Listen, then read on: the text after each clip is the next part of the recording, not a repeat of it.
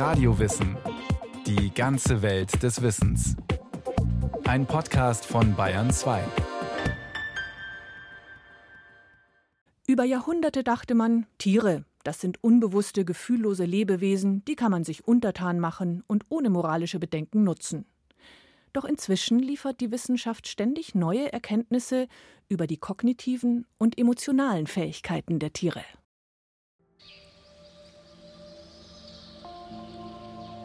Das Bewusstsein. Was ist es überhaupt? Dass das nicht mal ebenso zu klären und zu erklären ist, weiß die Philosophie, die sich seit über 2000 Jahren vergeblich an einer Definition versucht. Sie fragt beispielsweise danach, ob Geist, Seele und Bewusstsein dasselbe sind, beziehungsweise was der Geist überhaupt ist und woraus er besteht.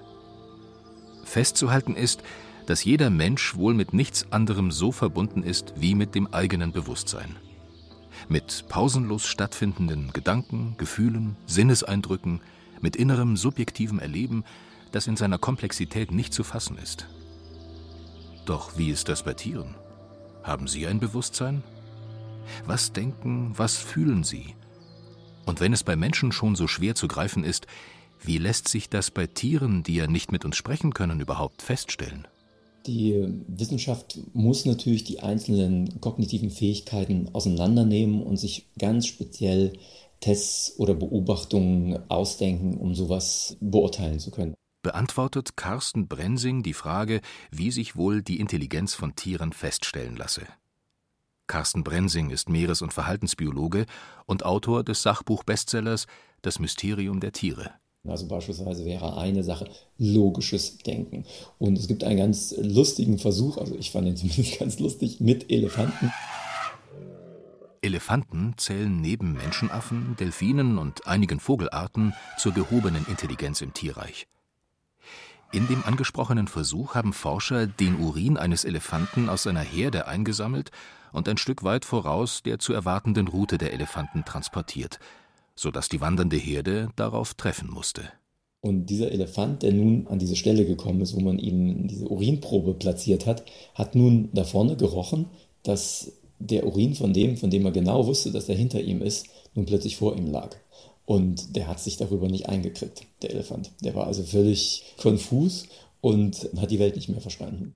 Und genau das wollten die Forscher herausfinden. Kann der Elefant diese Unlogik erfassen oder tangiert sie ihn gar nicht?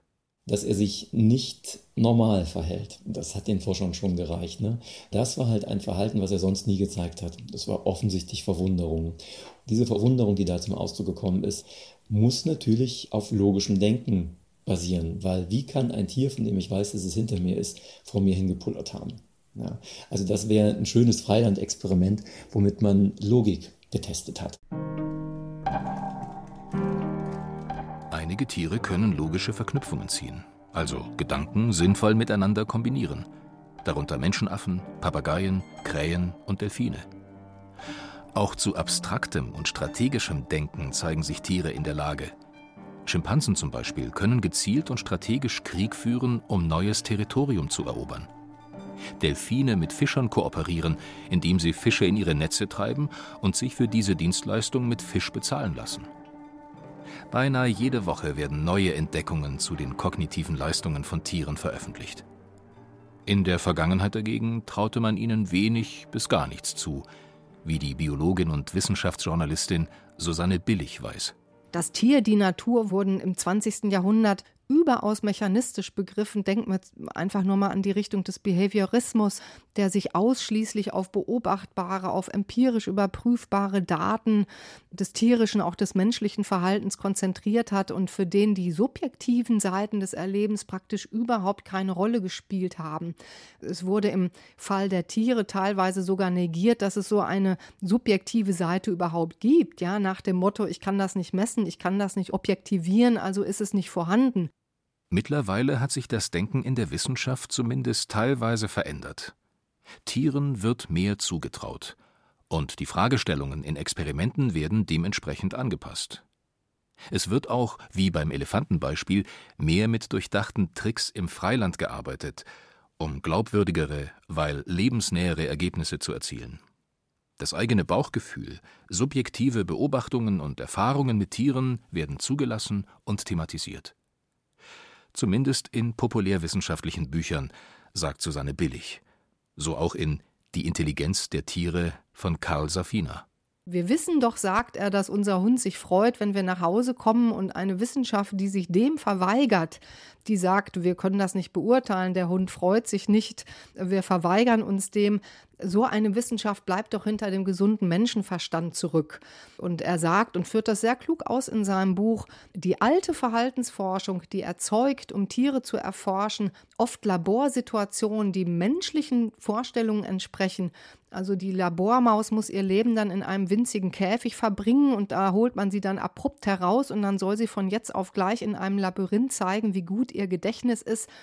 Ja, was hat denn so eine Situation mit dem Leben einer Maus zu tun und wie wäre es um das Gedächtnis der Maus bestellt, wenn sie sich in der Lebenswelt bewegen dürfte, die ihren Bedürfnissen und ihren natürlichen Lebensvollzügen entspricht? Anfang des 20. Jahrhunderts hielt man Vögel noch für denkunfähig. Erst mit Forschungsergebnissen, die in den 1990er Jahren erzielt wurden, war klar, dass Vögel weitaus intelligenter sind als angenommen. Das Gehirn der Elster etwa gilt als hochentwickelt. Sie schafft verschiedene Stufen, mit denen das Denken von Tieren eingeordnet wird, zum Beispiel die der Objektpermanenz. Das heißt, die Elster weiß, dass ein Objekt oder eine Person auch dann noch existiert, wenn sie aus dem Blickfeld verschwunden ist. Klingt simpel. Jedoch. Also ein Gedankenbild zu schaffen, ist sozusagen der erste Schritt zum Denken. Die Elster erfüllt auch die nächsthöhere Stufe. Sie kann die Ortsverlagerung von Objekten nachvollziehen, und zwar auf einem Niveau, das sonst nur Menschenaffen und Hunde erreichen. Elstern zeigen ein komplexes Sozialverhalten und erkennen ihre Artgenossen individuell. Aber offenbar nicht nur die. Gene. Gene, Gene. Manche Fähigkeiten von Tieren lassen sich heutzutage auch für die Allgemeinheit nachvollziehen, zum Beispiel durch gefilmte und ins Internet gestellte Alltagsbeobachtungen. In einem Video ist zu sehen, wie eine Frau einer Elster im Freien zuruft. Kurz darauf landet diese vor ihr auf der Fensterbank hüpft auf den Schreibtisch und lässt sich von der Frau streicheln. Sie hat das Tier, so steht es im Begleittext zum Video, einst als Küken aufgelesen und gepflegt. Dann fängt die Elster an, Laute von sich zu geben, aber ganz andere, als man sie allgemein von diesen Vögeln kennt.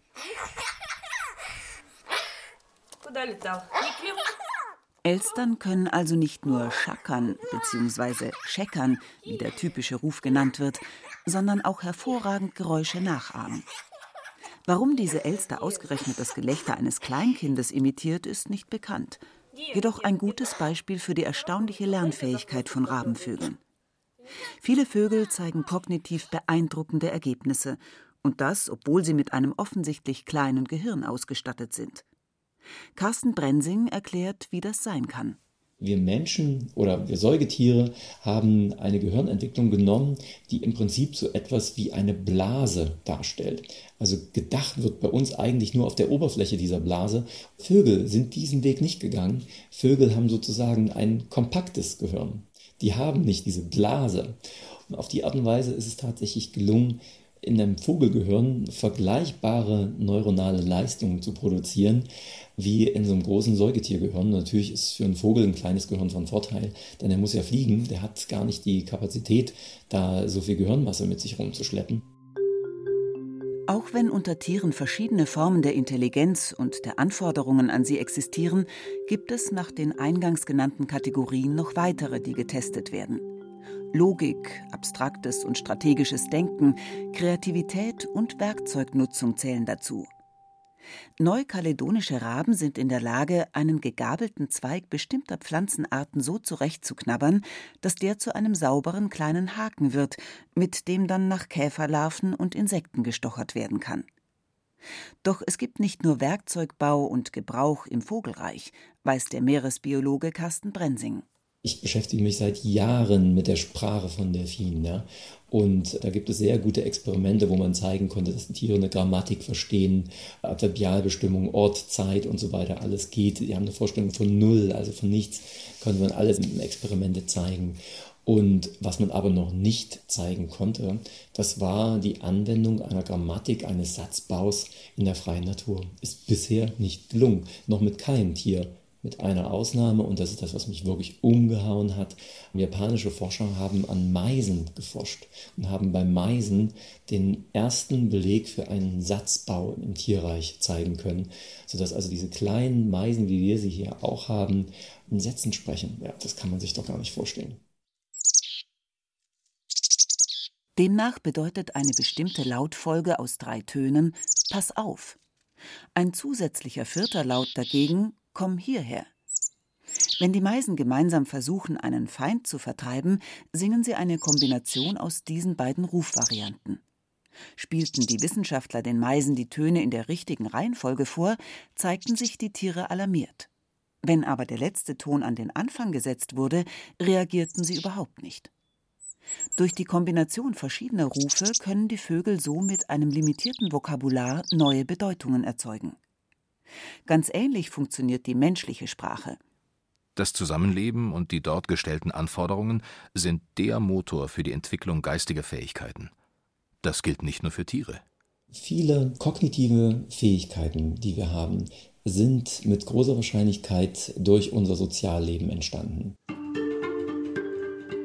Beim tierischen Zusammenleben wird in drei Ordnungen unterschieden. Da gibt es die festen sozialen Netzwerke, in denen Familienverbände, Rudel, Herden und Schwärme leben. In der Allianz zweiter Ordnung kommen Tiere einer Art zusammen, gehen aber auch wieder auseinander, weshalb sie für die gemeinsame Haltung im Zoo zum Beispiel eigentlich nicht geeignet sind. In solchen kooperierenden Verbünden leben die großen Menschenaffenarten, einige Wal- und Delfinarten, Raubtiere wie zum Beispiel Löwen, aber auch Rehe, Giraffen und Fledermäuse. Und eine Allianz dritter Ordnung hat man bis vor kurzem nur uns Menschen zugetraut. Das ist nämlich eine Allianz, die darauf baut, dass ich mich vielleicht an jemand aus meiner Vergangenheit erinnere. Dann wäre das eine Allianz dritter Ordnung. Und das hat man bisher im Tierreich nicht beobachten können. Und tatsächlich ist es bei den Delfinen vor Westaustralien gelungen. Die haben also mit großer Wahrscheinlichkeit ein lebenslanges Gedächtnis, erinnern sich also an andere Individuen, mit denen sie dann halt bei Bedarf eine Allianz eingehen.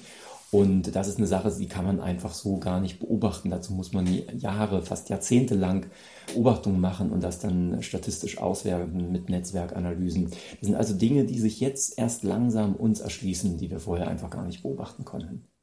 Delfine tragen Namen, sagt Carsten Brensing. Delfine haben die sogenannten Identifikationspfiffe und die sind individuell, die lernen sie von ihrer Mutter, beziehungsweise zuerst klingt der Pfiff wie der Pfiff der Mutter, dann wandeln die sich den ein bisschen ab und dann wird das zu etwas wie einem Namen, einem Identifikationspfiff. Und man hat ein Experiment gemacht, da hat man 20 Jahre nachdem ein Delfin eine Gruppe verlassen hat, denen diesen Pfiff vorgespielt. Und da haben die Delfine so eindeutig auf diesen Pfiff reagiert, dass die Forscher davon ausgegangen sind, dass die sich an diesen Pfiff erinnern konnten, also an das Individuum, was sie seit 20 Jahren nicht mehr gesehen hatten. Auch Elefanten verfügen über ein lebenslanges Gedächtnis. Vieles von dem, was sie wissen, wird durch soziales Lernen von Artgenossen erworben und ist nicht etwa angeborenes Instinktverhalten in ihrem Verhaltensrepertoire. Elefanten leben in einer Art Kultur, schreibt Carsten Brensing und erklärt, wie das gemeint ist. Kultur im Tierreich ist im Gegensatz zu dem, was wir früher geglaubt haben, relativ weit verbreitet. Also wenn man in einem Lexikon nachguckt, dann steht meist Kultur der Natur gegenüber. Also in unserem Sprachgebrauch haben Menschen Kultur, aber Tiere eben nicht, weil sie ja Teil der Natur sind. Aber diese Begriffserklärung oder Definition hat sich weiterentwickelt und heute sind äh, viele Forscher, die sich mit diesem Begriff beschäftigen, der Meinung, dass man Kultur besser darüber definiert, was sie nämlich zeigt und die Kultur zeigt Lernfähigkeit. Das bedeutet bei Elefanten, dass die Jüngeren von den alten und erfahrenen Tieren lernen. Zum Beispiel an welchen Orten sich in Dürrezeiten alternative Wasser- und Nahrungsquellen befinden. Aber auch Verhaltensnormen. So konnte beobachtet werden, dass eine Gruppe junger Elefanten, deren Leittiere von Wilderern erschossen worden waren, ein nicht erklärbares Massaker an Nashörnern veranstaltet hat. Dass die Tiere daher durch dieses Trauma in der Jugend und durch dieses Aufwachsen ohne diese Elefantenkultur zu aggressiven, unberechenbaren Tieren werden. Zu der Kultur der Elefanten gehören auch Elemente eines Totenkultes. So konnte beobachtet werden, dass sie verstorbene Artgenossen mit Ästen und Buschwerk bedecken und an Skeletten von ihnen bekannten Tieren verweilen. Carsten Brensing schließt daraus in seinem Buch, dass die Tiere eine Vorstellung vom Tod haben und genau wissen, vor wessen Überresten sie stehen. Beim Ableben besonders wichtiger Leittiere sind Elefanten anscheinend in der Lage, via Infraschall weit entfernte Artgenossen darüber zu informieren. Es gibt auch eine ganz interessante Beobachtung von Wissenschaftlern, die mehrere Tiere mit Sendern ausgerüstet hatten, die dann beobachtet haben, als ein altes, sehr erfahrenes Weibchen gestorben ist, sind aus der ganzen Umgebung, also von, von kilometerweit Entfernung, sind Tiere dann zu dem Leichnam gekommen und haben sich dort im wahrsten Sinne des Wortes verabschiedet. Auch bei anderen Tieren konnte eine Art Totenkult gezeigt werden. Bei Schimpansen hat man das beobachtet. Die bringen sich bei, wie sie ihre Babys mumifizieren, weil sie nur so ihre gestorbenen Jungtiere dann mehrere Monate sogar mit sich noch herumtragen können. Das ist tatsächlich ein, ein Totenkult. Das ist im wahrsten Sinne des Wortes eine Form der Trauer. Für die Verhaltensbiologen ist es relativ schwer, so eine Aussage zu machen, weil man weiß ja nicht genau, wie jetzt ein Tier wirklich innen drin empfindet. Wenn manche Tiere um Tote trauern, können sie dann auch Mitgefühl oder Gerechtigkeit empfinden? Gibt es womöglich Bestrafung für falsches Verhalten? Das sind Fragen, mit denen sich die Verhaltensbiologie derzeit beschäftigt. Bei vielen Tieren hat man schon zeigen können, dass sie eine Vorstellung von Fairness haben. Die Biologin und Wissenschaftsjournalistin Susanne Billig zitiert aus dem Buch Der Mensch, der Bonobo und die Zehn Gebote Moral ist älter als Religion von Franz de Waal. Franz de Waal sagt in seinem Buch Sozial lebende Tiere haben natürlicherweise im Laufe der Evolution das Bedürfnis entwickelt, mit anderen gut auszukommen, einfach weil das die besseren Lebenschancen bot, evolutionär. Und was braucht man jetzt, um sozial gut klarzukommen? Man braucht in allererster Linie Impulskontrolle. Also ich möchte zwar unbedingt an dieses Futter, ich möchte Sex, ich möchte meine Wut rauslassen, aber ich halte mich weise zurück. Und dann gibt es dann eben auch Forschungsergebnisse dazu. Ratten verzichten zum Beispiel, also da geht es dann so um Knöpfe drücken in einem Experiment, die verzichten freiwillig auf Futter um einen anderen Knopf zu drücken und einem Artgenossen aus der Patsche zu helfen. Also das ist im Grunde nichts anderes als Mitgefühl, als Empathie, als helfen. Oder Kapuzineraffen, aber man hat das auch bei Hunden beobachtet, bei Vögeln, bei Schimpansen. Die werden wütend auf den menschlichen Versuchsleiter, wenn ein Artgenosse für dasselbe Kunststückchen eine schickere Belohnung bekommt als sie selbst. Und Schimpansen gehen sogar so weit, dass sie selbst die Traube verweigern, damit es nicht ungerecht zugeht. Das geht ja in den Bereich, wo man bislang gesagt hat, das ist dem Menschen vorbehalten. Ja, das Tier lebt im Stande der Unschuld, aber der Mensch hat halt vom Baum der Erkenntnis gegessen sozusagen und kann gut und böse unterscheiden.